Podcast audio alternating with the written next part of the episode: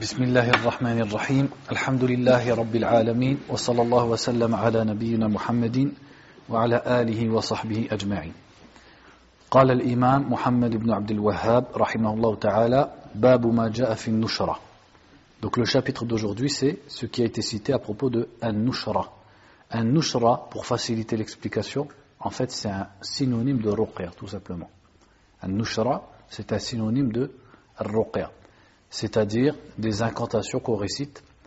Mais un nushara, c'est surtout employé pour quand on veut guérir de la sorcellerie. Donc un nushara, c'est une ruqya, c'est-à-dire un exorcisme, des incantations qu'on fait pour guérir de la sorcellerie. Donc c'était une pratique qui était déjà connue avant l'islam.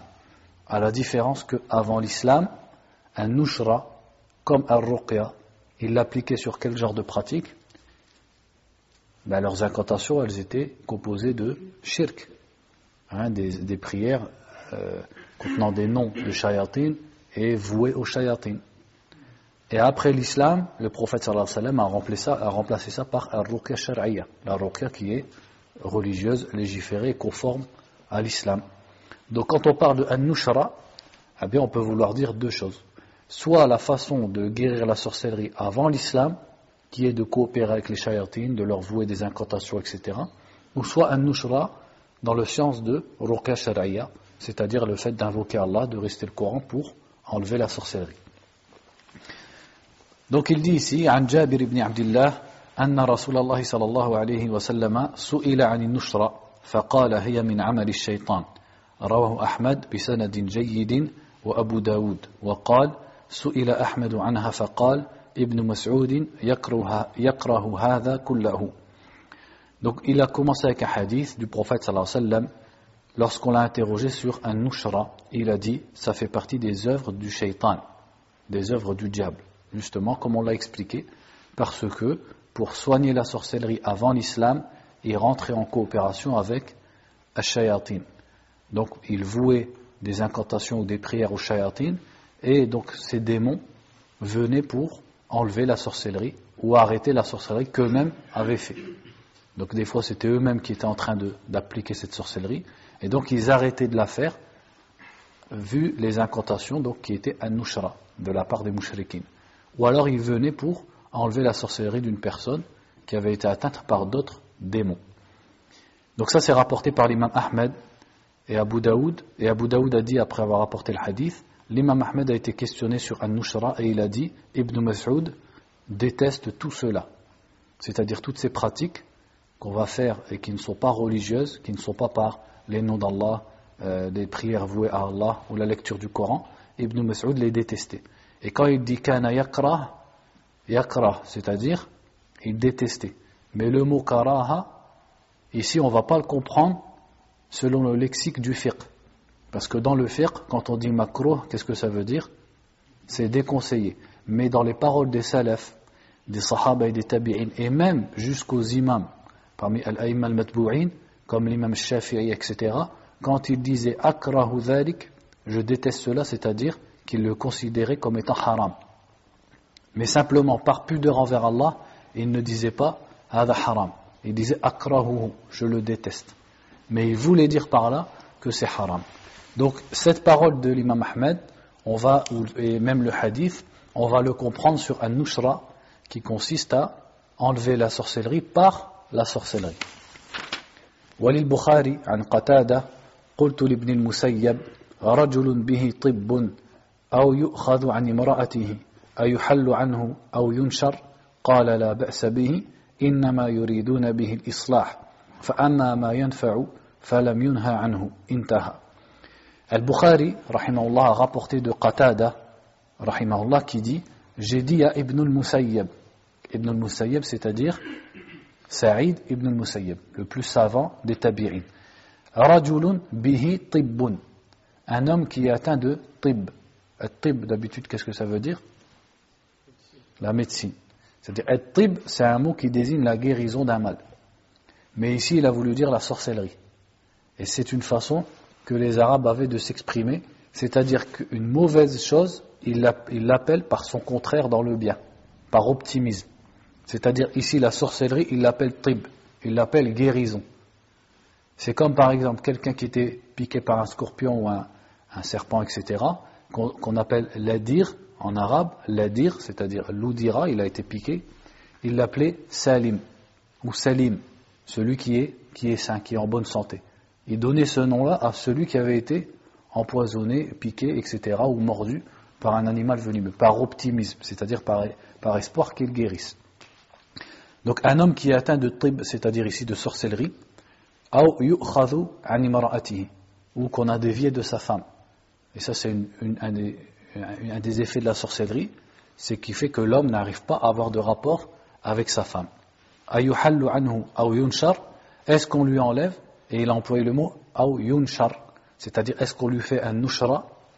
Et Saïd a dit il n'y a pas de mal à cela, car ils ne veulent que le bien par cette chose-là, et ce qui est utile n'a pas été interdit.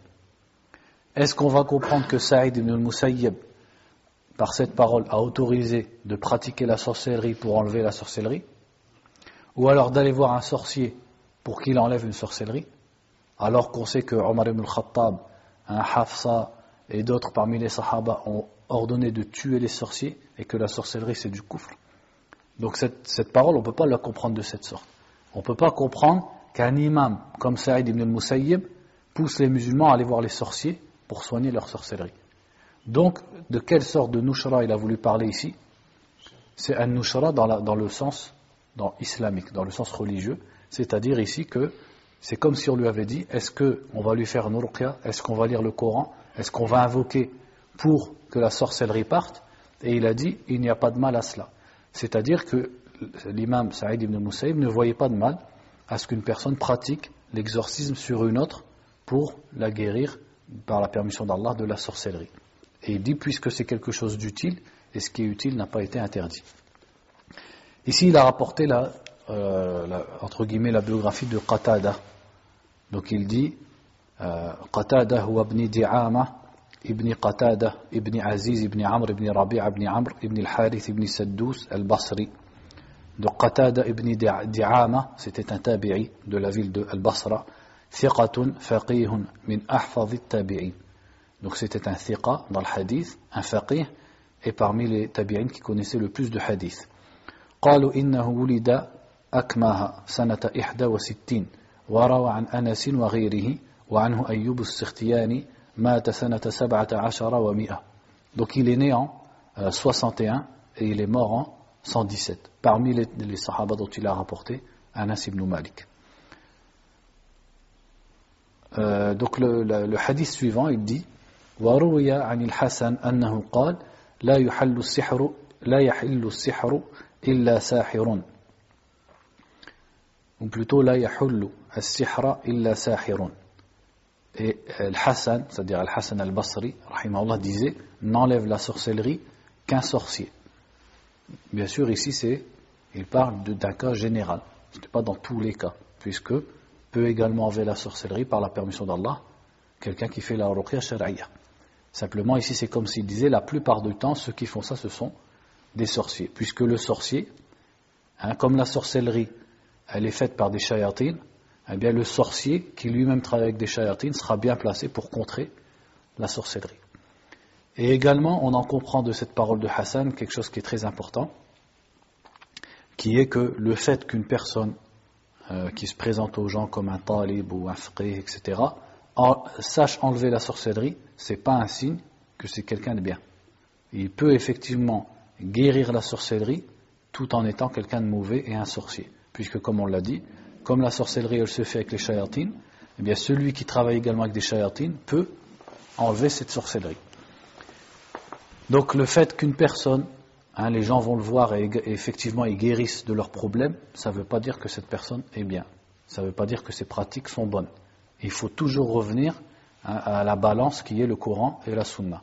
Donc si ces pratiques elles sont faites à base de lecture du Coran, de plantes médicinales par exemple, d'invocation, euh, de, de, de, rappel des noms d'Allah, etc., et que c'est dans une langue arabe claire et qu'on comprend bien ce qu'il dit, il n'y a pas de mal. Par contre, si hein, on ne comprend pas ce qu'il dit, il dit des paroles étranges, il utilise des, matières qui sentent mauvais, ou alors il dit à la personne de casser des œufs, de prendre du plomb, etc., etc., ben dans tous ces cas-là, on sait que c'est un charlatan, quelles que soient ses prétentions.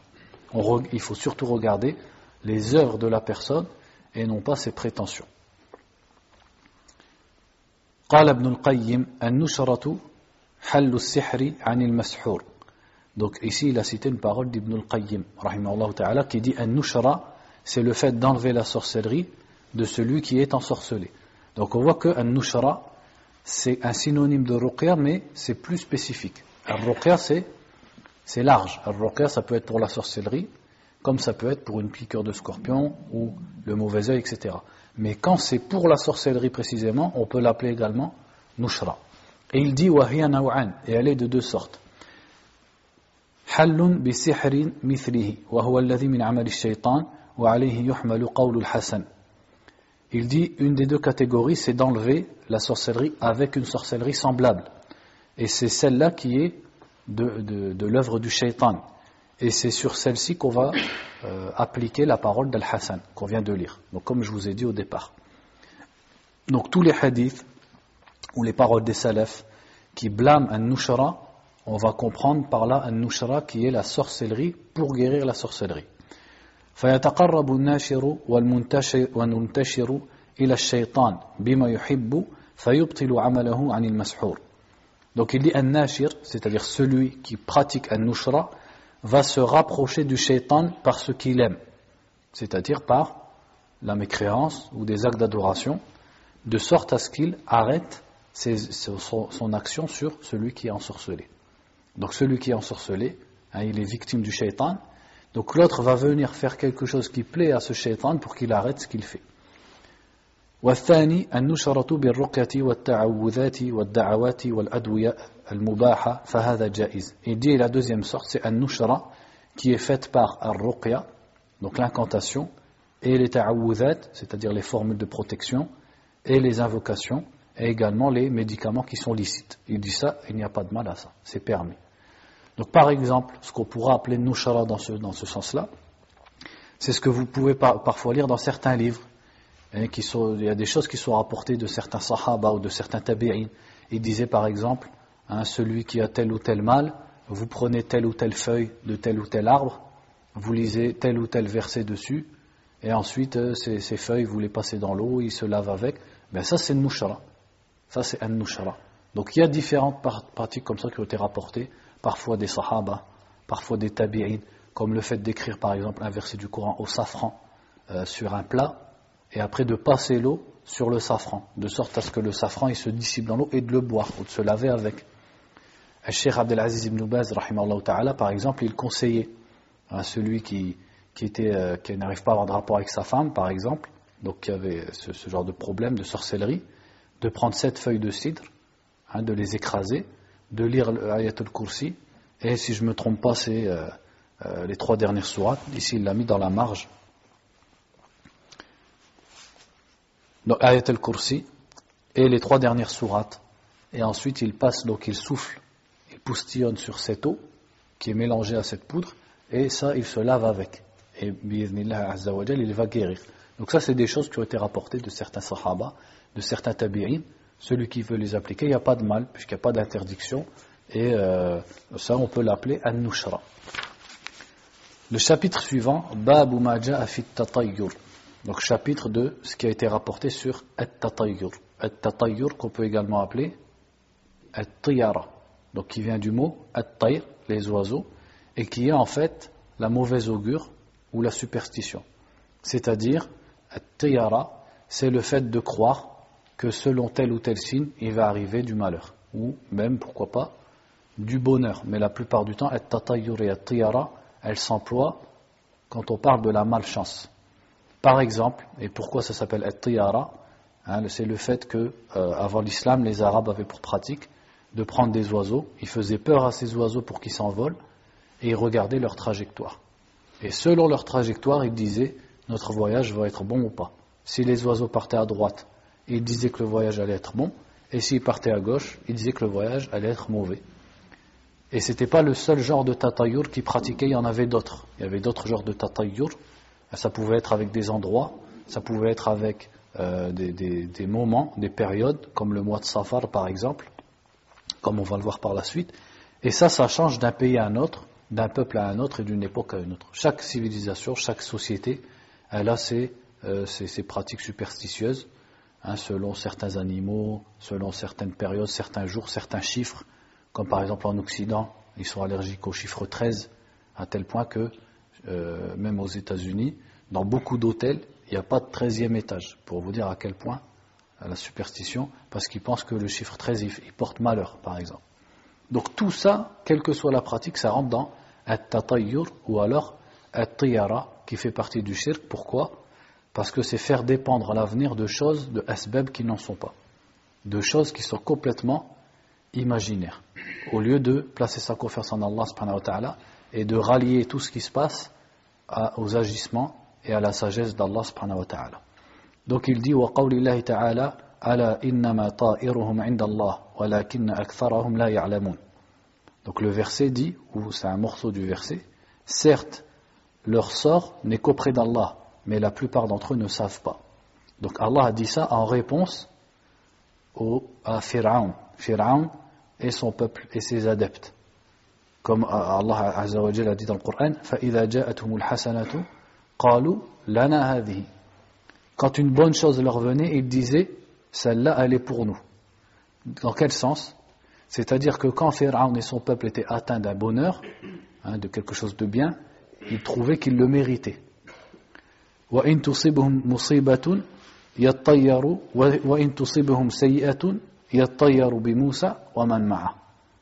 Mais s'ils étaient touchés d'un malheur, alors le verset dit yattayaru.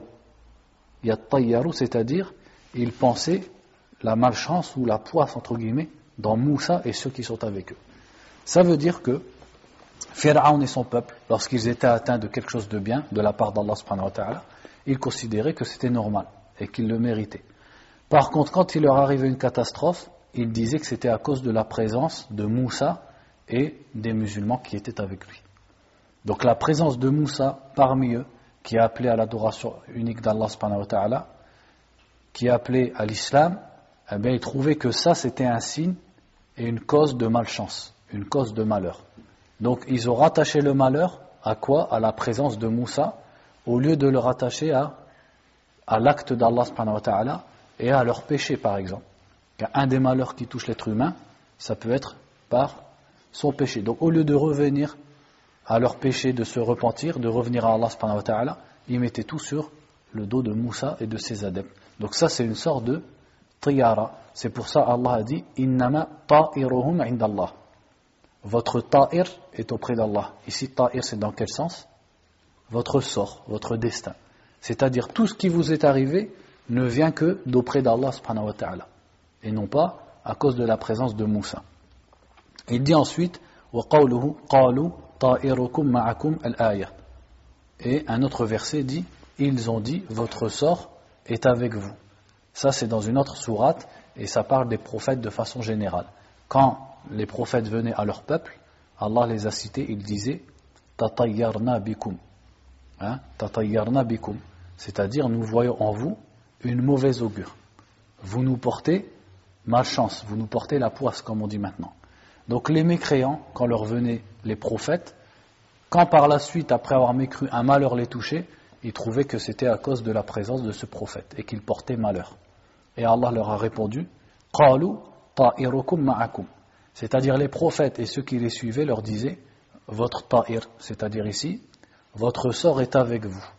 Dans le sens, votre sort vous vient d'Allah et est la conséquence de ce que vous avez fait, et non pas notre présence et parce qu'on vous appelle au tawhid. Donc cette pratique, elle est ancienne. On voit qu'elle était pratiquée par les mécréants depuis longtemps. وعن أبي هريرة رضي الله عنه أن رسول الله صلى الله عليه وسلم قال لا عدوى ولا طيرة ولا هامة ولا صفر أخرجاه وزاد مسلم ولا نوء ولا غول Donc ici, il a rapporté un hadith qui est dans Sahih al-Bukhari et Sahih Muslim, où le prophète a dit, sallallahu alayhi wa sallam, il n'y a pas de contagion, il n'y a pas de tiyara, ni de hama, ni de safar. C'est-à-dire, on va traduire petit à petit. Donc premièrement, il a dit la adwa, il n'y a pas de contagion. La contagion, qu'est-ce que c'est? C'est le fait qu'une maladie se déplace d'une personne à une autre. Donc quand le prophète ici a dit, sallallahu alayhi wa sallam, la adwa, est-ce qu'il renie l'existence de l'adwa Certains savants ont dit oui. On dit ça veut dire que la contagion n'existe pas du tout. Mais d'autres savants ont dit, et c'est ce qui est confirmé euh, par la médecine actuelle, on va dire, et mais de toute façon c'est déjà confirmé par d'autres hadiths, que la contagion existe. La contagion existe. Puisque dans d'autres hadiths, le prophète a dit Firra min al majzoum, firaraka min al asad. Fuis d'un lépreux comme tu fuis d'un lion. Et pourquoi fuir d'un lépreux si ce n'est de peur que sa lèpre nous atteigne? Quand des gens sont venus une fois prêter serment et se convertir, le prophète sallallahu alayhi wa sallam prêtait serment en prenant la main des gens. Et parmi eux, il y avait un lépreux, et le prophète alayhi wa sallam a dit qu'il ne vienne pas, qu'il reste donc dans son campement, et le prophète alayhi wa sallam lui a prêté serment oralement. Et il, a dit de transmettre ce serment à cet homme. Également, on sait, il y a beaucoup de hadiths hein, où le prophète a interdit euh, à une personne de rentrer dans un pays où il y a la peste. Et à la personne qui habite dans le pays où il y a la peste d'en sortir.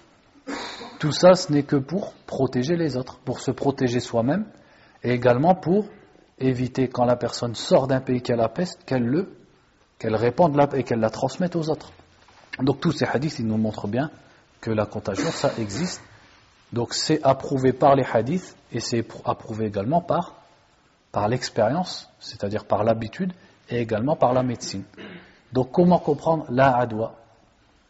C'est dans le sens où il ne faut pas exagérer sur la contagion et penser qu'elle est systématique et en avoir une peur au point que ça peut nous empêcher de faire une obligation par exemple ou de visiter un malade. Donc la adwa, c'est-à-dire que la contagion existe, mais la contagion n'agit que par la permission d'Allah. Et elle ne se déplace pas systématiquement, et elle ne se déplace pas où elle le veut. C'est-à-dire que l'adwa, c'est pas comme un animal qui a un choix et qui fait ce qu'il veut. La contagion, la maladie, elle ne se déplace que là où Allah l'a décrit. Donc il ne faut pas exagérer au sujet de la contagion, mais sinon elle existe. Et ensuite il a dit Wala tiyara. Et il n'y a pas de tiyara. C'est-à-dire, tiyara, ce qu'on vient d'expliquer depuis tout à l'heure, l'augure, il n'y en a pas. C'est-à-dire, vous ne devez pas prendre compte des mauvais signes. Le fait qu'un oiseau soit parti à droite ou à gauche, le fait qu'un chat soit passé devant ma voiture, le fait que j'ai fait tomber un couteau, tout ça, ça n'existe pas, il ne faut pas en prendre compte. Ensuite, il a dit Wala hamata. Al-hama, c'est un, oiseau qui est le hibou ou la huppe, c'est-à-dire un, animal, un oiseau semblable au hibou. Et pourquoi le prophète alayhi a dit il n'y a pas de hibou? Ça ne veut pas dire que le hibou n'existe pas, bien sûr. C'est parce que les Arabes avant l'islam avaient des superstitions vis-à-vis du hibou. Ils pensaient que si par exemple un hibou ou une chouette vient se poser sur le toit d'une maison, c'est qu'il y aura un mort dans la maison. Soit le propriétaire ou soit un des habitants de la maison. Ou alors il y aura une catastrophe dans cette maison. Donc il, trouvait que le hibou porte malheur. Donc le prophète a annulé cette fausse croyance. Il a dit la hamata. C'est-à-dire le hibou existe. La hama, ça ne veut pas dire que le hibou n'existe pas. Ça veut dire qu'il ne faut pas croire au hibou et penser qu'il porte malheur. Le hibou, s'il vient sur ta maison ou, qu'il n'y vienne pas, c'est la même chose. Wala safar. Et il n'y a pas de safar. Safar, c'est-à-dire le mois de safar car les Arabes avant l'islam craignaient le mois de Safar et ne faisaient pas de projet ou de voyage ou de mariage dans le mois de Safar parce qu'ils pensaient qu'il portait malheur. Donc le prophète a annulé ça en disant la Safar. Donc on voit que Tiyara il le pratiquait par des animaux, par des périodes, par des endroits, etc. Wazada Muslimun et dans la version de Muslim il a dit Wala Naw'a. il n'y a pas de Naw. Un Naw, qu'est-ce que c'est? C'est l'étoile et leur constellation, c'est-à-dire les stations des étoiles. Et les Arabes avant l'islam rattachaient des événements au mouvement des étoiles, notamment la descente de la pluie. C'est-à-dire que quand la pluie tombait, ils disaient la pluie est tombée parce que telle étoile est rentrée dans telle constellation ou telle station, etc. Elle est arrivée à tel, euh, tel endroit de sa progression, c'est pour ça que la pluie est tombée.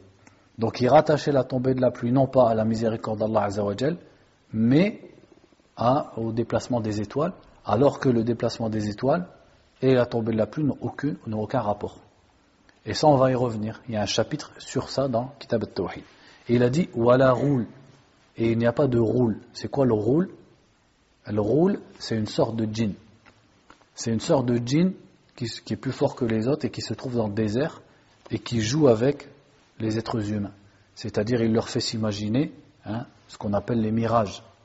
Les mirages, c'est-à-dire comme euh, ils se baladent dans le désert, ils voient un oasis alors qu'il n'y a rien, par exemple. Ou alors il lui fait s'imaginer que le chemin, il est tout autre. Il lui fait perdre son chemin. Il lui fait voir des choses qui sont, il lui fait des illusions.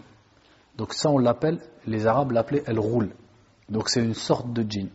Quand le prophète a dit la roule, est-ce que ça veut dire que le roule n'existe pas? Non, parce qu'on sait que les djinns existent et que certains djinns ont la capacité de, de, de perturber les êtres humains, de leur donner des illusions, etc. Ce qu'il a voulu dire, c'est que le roule existe, mais il n'est rien si vous invoquez Allah subhanahu. Et si vous placez votre confiance en Allah, vous ne devez pas avoir peur en ce roule. Donc que veut dire la roule Il n'y a pas de roule, c'est-à-dire le roule existe, mais il ne faut pas que ça vous fasse peur ou que ça vous empêche de faire quoi que ce soit. Et si vous avez confiance en Allah et vous invoquez Allah subhanahu c'est comme s'il n'y avait pas de roule. Le roule il existe, mais c'est comme s'il n'y en avait pas si vous invoquez Allah et que vous avez confiance en lui. Donc vous ne devez pas lui donner d'importance. Ça, ça nous amène aussi à dire que le sujet des djinns, bien justement, on sait que les djinns existent, mais il ne faut pas exagérer au sujet des djinns. On sait que les djinns existent, on sait qu'ils peuvent nuire à l'être humain ou le perturber, mais l'être humain, il ne doit pas baser sa vie sur ça. C'est-à-dire qu'il fait ses prières, il fait ses athkar, il met sa confiance en Allah et il ne pense pas à ça. Lui, il est, on est dans notre monde d'être humain et laisse les djinns dans leur monde de djinns et il ne faut pas toujours penser à cette chose-là. Et ça, c'est une maladie euh, qui a été refilée beaucoup par les gens qui font ruqya. C'est-à-dire que les gens qui font ruqya, la personne, miskina, elle vient avec une sorcellerie ou avec du mauvais œil et parfois, dans beaucoup de cas, avec rien du tout. Au lieu de la guérir, ben, il la rend encore plus malade. Parfois, c'est vrai que celui qui fait la ruqya, par la permission d'Allah, il va guérir ou il va alléger la sorcellerie. Mais il refile une autre maladie au patient, c'est ce qu'on pourrait appeler la, phobie ou la paranoïa vis-à-vis des djinns. C'est-à-dire qu'il le rend complètement obsédé par les djinns. Et dès qu'il voit quelque chose de mal, il pense que c'est les djinns. Dès qu'il est tout seul, il pense qu'aux djinns. Et toute sa vie, elle est basée que sur la présence des djinns. À tel point que s'il fait sa salat maintenant, c'est que pour être protégé des djinns. S'il fait le wudu, c'est que pour être protégé des djinns. S'il fait ses afkar, c'est que pour être protégé des djinns. Et il voit sa vie que par les djinns. Alors que, quand on revient au prophète sallallahu alayhi wa sallam et aux sahaba, on n'observe pas ça chez eux. On voit qu'ils ne prenaient pas compte du monde des djinns. Ils cherchaient la protection d'Allah, ils plaçaient leur confiance en Allah, mais ils n'étaient pas toujours en train de parler des djinns ou de faire attention aux djinns. Donc ça, malheureusement, c'est une maladie qui a été refilée par ceux qui font roka et aussi par euh, certains livres ou certains sites internet, etc., où ils insistent trop sur les djinns. Il dit ensuite, Walahuma an Anasin قال قال رسول الله صلى الله عليه وسلم لا عدوى ولا طيرة ويعجبني الفأل قالوا وما الفأل قال الكلمة الطيبة Donc ici, il a cité encore un hadith qui est dans Sahih al-Bukhari, Sahih Muslim, où le prophète a dit, sallallahu alayhi wa sallam, il n'y a pas de adwa, il n'y a pas de, de, contagion, et il n'y a pas de triyara. Donc cette partie du hadith, elle est semblable au hadith précédent. Et il a dit Et j'aime al-fa'l. Al-fa'l veut dire en arabe l'optimisme. Al-fa'l c'est l'optimisme. Donc il a dit et j'aime yu'jibuni, c'est-à-dire j'aime l'optimisme. Al-fa'l. Et les sahaba lui ont dit c'est quoi al-fa'l? Et il a dit c'est la bonne parole. Qu'est-ce que ça veut dire? Ça encore, ça revient à une pratique parmi les pratiques des Arabes. C'est que à l'époque, quand les Arabes entendaient une bonne parole, eh bien, à l'inverse de Tiyara, c'est qu'il la prenait pour une bonne nouvelle. Par exemple, celui qui était malade, il était atteint par exemple d'une piqûre de scorpion, etc. Et il entend quelqu'un crier à l'autre, Ya Salim. Par exemple, un autre s'appelle Salim. Et l'autre l'appelle Ya Salim. Et lui, il entend ça, eh bien, il prend ça comme un signe qu'il va devenir Salim. Ou alors, le premier qui vient le visiter chez lui, il s'appelle Salim. Donc il, voit ça comme un signe qu'il va guérir, etc. Et c'est même rapporté du prophète sallallahu alayhi wa sallam, quand lors du jour de l'Hudaybiyah, l'ambassadeur des Quraysh s'appelait Suhail. Et le prophète sallallahu alayhi wa sallam a dit aux compagnons, Sahula amrukum. C'est-à-dire votre affaire va être facile. Parce que celui qui vient s'appelle Suhail. Donc ça, c'est que dans les termes, mais c'est pas dans la croyance. C'est-à-dire qu'on n'en fait pas une croyance, dans le sens où réellement on croit que parce que on a entendu ce mot, on va guérir. Si on croit ça, c'est la même chose que quand c'est pour le mal. Donc les deux, c'est une superstition. Simplement, le prophète sallallahu alayhi wa sallam aimait ça, aimait entendre les bonnes paroles. Pourquoi? Parce que, eh bien, naturellement, ça donne de l'optimisme. Par exemple, celui qui est malade, il va entendre Ya Salim, eh bien, ça va lui faire espérer, la... pas parce qu'il pense que le fait d'avoir entendu ça, ça amène la guérison. Non. Simplement, ça lui fait penser à la guérison, ça lui donne de l'optimisme. Comme ici, par exemple, dans l'histoire, quand Suhail est venu, et le prophète a dit, sallam, amurukum. C'est-à-dire, c'est pour leur donner de l'espoir, leur donner de l'optimisme. Mais en aucun cas, c'est pour dire que parce que Suhail est venu, forcément, l'ordre va être, l'affaire va être facile. Sinon, croire ça, eh ben, ça revient à être Et justement, dans le hadith suivant, on va le voir. ولأبي داود بسند صحيح عن عقبة بن عامر قال ذكرت الطيرة عند رسول الله صلى الله عليه وسلم فقال أحسنها الفأل donc ici dans Abu Daoud euh, Uqba ibn Amir a dit radiallahu an on a parlé de At-Tiyara auprès du prophète sallallahu alayhi wa sallam et il, il a dit la meilleure c'est Al-Fa'al qu'est-ce qu'on comprend de ça C'est que Al-Fa'al ça reste quand même dans At-Tiyara mais c'est mieux que que la poisse, l'augure, etc., dans le sens où c'est positif, c'est-à-dire il y a un optimisme dedans. Donc, penser qu'une chose est un signe de bien ou de mal, tout ça, ça rentre dans la superstition, et c'est une fausse croyance. La différence avec quand c'est dans le bon sens, c'est que ça donne de l'optimisme, il y a un bon effet chez la personne. Donc on enlève la croyance, mais on garde juste cet optimisme ce, réjouissement, ce bon effet, tout simplement. Donc le prophète a dit, Ahsanuha al-fa'al. La meilleure tiyara, c'est al-fa'l, c'est-à-dire la bonne parole qui donne de l'optimisme. Et le prophète sallallahu alayhi wa sallam également, quand il choisissait quelqu'un pour euh, le mettre à la tête d'une armée, il choisissait quelqu'un qui avait un bon nom, un nom qui annonce une bonne nouvelle.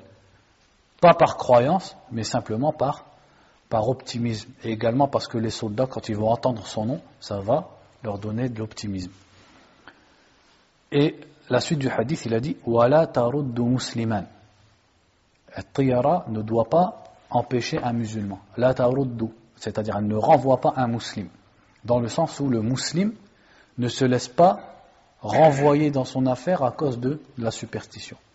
Quand vient la superstition, par exemple, il voit, dans le cas des Arabes à l'époque, il voit l'oiseau partir à gauche, ça ne l'empêche pas de faire quand même son voyage. Pourquoi? Parce que le musulman ne croit pas en ces choses-là et en ces superstitions. Donc ça ne l'empêche pas de faire quoi que ce soit. La taruddu musliman. Et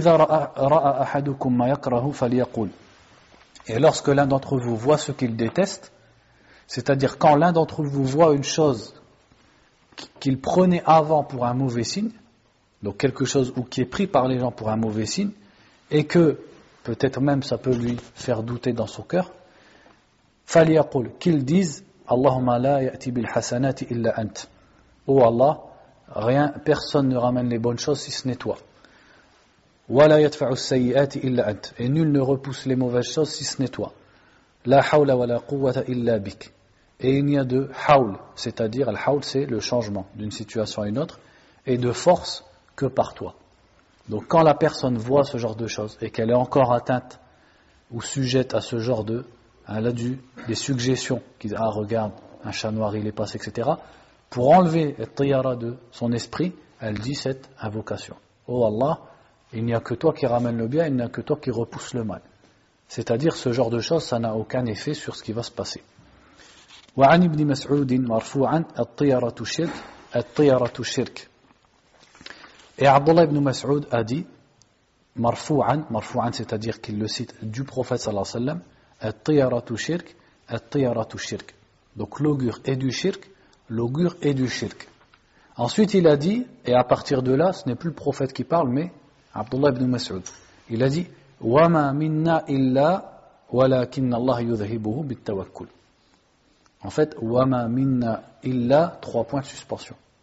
Ça veut dire et il n'est pas un parmi nous qui n'ait trois points de suspension, c'est-à-dire qui n'ait ressenti le euh, tiyara. Ce qu'a voulu dire Abdullah ibn Mas'ud, au début il a cité le hadith du prophète, l'auguré du shirk, l'auguré du shirk, et après c'est Ibn Mas'ud qui parle, et il dit, وَمَا minna illa, trois points de suspension, c'est-à-dire, et chacun d'entre nous, trois points de suspension, c'est-à-dire ressent parfois être tiyara, ou peut être atteint de suggestions qui sont de l'augure et de la superstition. Et il a dit, mais Allah le fait partir par at-tawakkul. C'est-à-dire toute personne, elle a des suggestions de superstition. Ah, regarde, c'est un mauvais signe, etc. Mais ça, ça part avec at-tawakkul. Donc l'islam, il a remplacé la superstition et l'augure par le fait de placer sa confiance en Allah, le fait de, de savoir que toutes les choses sont dans les mains d'Allah Que le bien qui te touche ou le mal, tout ça, ça fait partie du destin d'Allah et que la conséquence de toute chose, elle est de la décision d'Allah Azzawajal. Quand la personne pense à ça, elle va plus penser à bon signe, mauvais signe, superstition, poisse, etc., etc. Il dit donc rawahu Abu Daoud wa Tirmidhi wa sahaha wa ja'ala akhirahu min qawl ibn Mas'ud. Donc c'est rapporté par Abu Daoud et Tirmidhi et Tirmidhi a précisé que la fin était de la parole d'Ibn Mas'ud. Wa li Ahmad min hadith ibn Amr Man raddatu tiyaratu an hajatihi faqad ashrak. Et l'imam Ahmed a rapporté de Abdullah ibn Amr. Donc Abdullah ibn Amr, il dit Abu Muhammad, Abdullah ibn Amr ibn al-As. Donc c'était le fils d'un sahabi qui s'appelait Amr ibn al-As. Son fils c'était Abdullah, qui n'avait que 13 ans de moins que lui. Il avait eu son fils Abdullah à 13 ans. Et Abdullah également c'était un sahabi. Donc bien sûr un sahabi de Quraysh, puisque Amr ibn al-As, il faisait partie des, des grands de Quraysh. Et au début, il était parmi les ennemis du prophète sallallahu alayhi wa sallam, jusqu'à se convertir un peu après le pacte de Al-Hudaybiyah. كان اسمه العاص فسماه النبي صلى الله عليه وسلم عبد الله أحد السابقين المكثرين et son fils Abdullah il fait partie des premiers convertis et il fait partie des mukthirin c'est-à-dire ceux qui ont le plus euh, mémorisé de hadith. Et il fait partie des quatre abadila. C'est qui les quatre abadila Ça veut dire les quatre Abdullah. Les quatre Abdullah, on dit al-abadila al-arba'a. C'est qui ces quatre Abdullah ibn Abbas. Ibn Mas'ud, justement, il n'est pas dedans. Ibn Omar, Ibn Zubayr et Ibn Amr ibn al-As. Pourquoi Ibn Mas'ud, il n'est pas dedans alors qu'Ibn Mas'ud, il s'est converti, il a plus de valeur qu'eux dans le sens où il s'est converti avant eux. C'est parce que ces quatre, ils ont un point commun. C'était tous des jeunes sahaba et ils ont vécu longtemps. Et c'était des muhaddithin, c'est-à-dire des, rapporteurs de hadith, et des muftin. Donc c'était pas vraiment la même génération. Ibn Mas'ud, il est mort bien avant eux. Donc c'est Abdullah, quand on dit les quatre Abdullah, donc on dit Al-Abadila, Al-Arba'a, c'est Abdullah ibn Abbas, Abdullah ibn Zubayr ibn al-Awwam, le fils de Zubayr ibn al-Awwam, Abdullah ibn Abbas, donc le fils de Al-Abbas ibn Abdul Muttalib, Abdullah le fils de Omar ibn al-Khattab, et Abdullah le fils de Amr ibn al-As, celui dont on parle ici. Et c'est lui qui disait, dont Abu Huraira disait, لم يكن أحد أحفظ مني لحديث رسول الله صلى الله عليه وسلم إلا ما كان من عبد الله بن عمر فإنه يكتب وأنا لا أكتب Abu Huraira disait il n'y a pas un sahabi qui connaît plus de hadiths que moi, sauf Abdullah ibn Amr. Car lui écrit et moi je n'écris pas. C'est-à-dire qu'Abdullah ibn Amr, lui, il savait écrire. Et il écrivait une grosse partie des hadiths qu'il entendait de la bouche du prophète sallallahu alayhi wa. Dans une, il avait une sahifa, c'est-à-dire un ensemble de feuilles dans lesquelles il avait euh, écrit les hadiths. Donc imaginez d'Abu Huraira dire ça, sachant qu'Abu Huraira est connu pour être hein, le, le plus grand connaisseur de hadiths. Donc ça c'est Abdullah ibn Amr. Donc il dit, ils ont divergé sur sa mort, quand est-ce qu'il est mort et où il est mort. Certains ont dit il est mort à Taif en l'an 63. Donc Abdullah ibn, Amr a dit, c'est lui qui parle, radiallahu anhuma, et il dit, من ردته الطيرة عن حاجته faqad ashraka.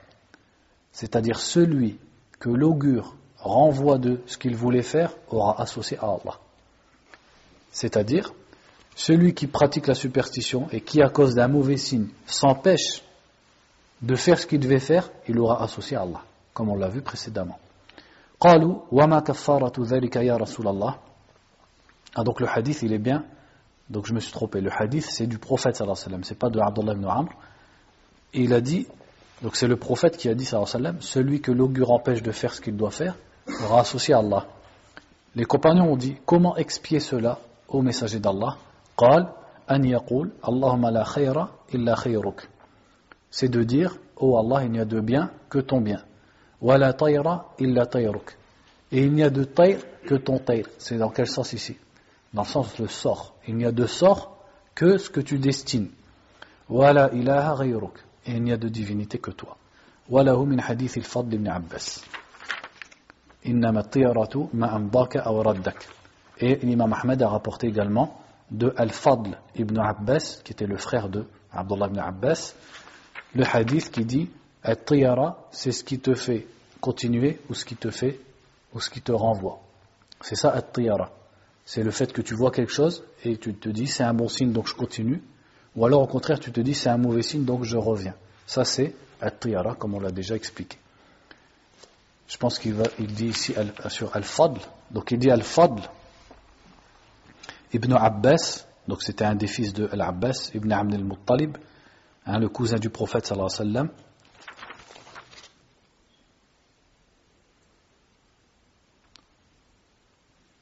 Donc il n'en dit pas plus sur Al-Fadl. Il a juste cité son nom tout simplement. Ensuite il a dit, euh, il était avec le prophète sallallahu alayhi wa sallam. Euh, il a participé à Al-Fath, Fath Mecca, et à la bataille de Hunayn il fait partie de ceux à Hunayn qui sont restés aux côtés du prophète sallallahu alayhi wa sallam quand beaucoup euh, ont couru et se sont détournés. Il a fait Hijjatul Wada' alors qu'il était avec le prophète sallallahu alayhi wa sallam sur sa monture. Et il était le plus grand des enfants de Abbas. Et justement, Al-Abbas, on l'appelait Abul Fadl, par rapport à son fils Al-Fadl. Et il est mort en l'an 13, à l'âge de 22 ans. On va s'arrêter là pour aujourd'hui. Ça suffira pour euh, Kitab Tawhid. Il y avait une, une, biographie que j'avais oublié de vous dire, je crois. Je la retrouve pas. Donc on s'arrête là. Barakallahu fikum. Wa sallallahu wa sallam ala nabiyyina Muhammadin wa ala alihi wa sahbihi ajma'in.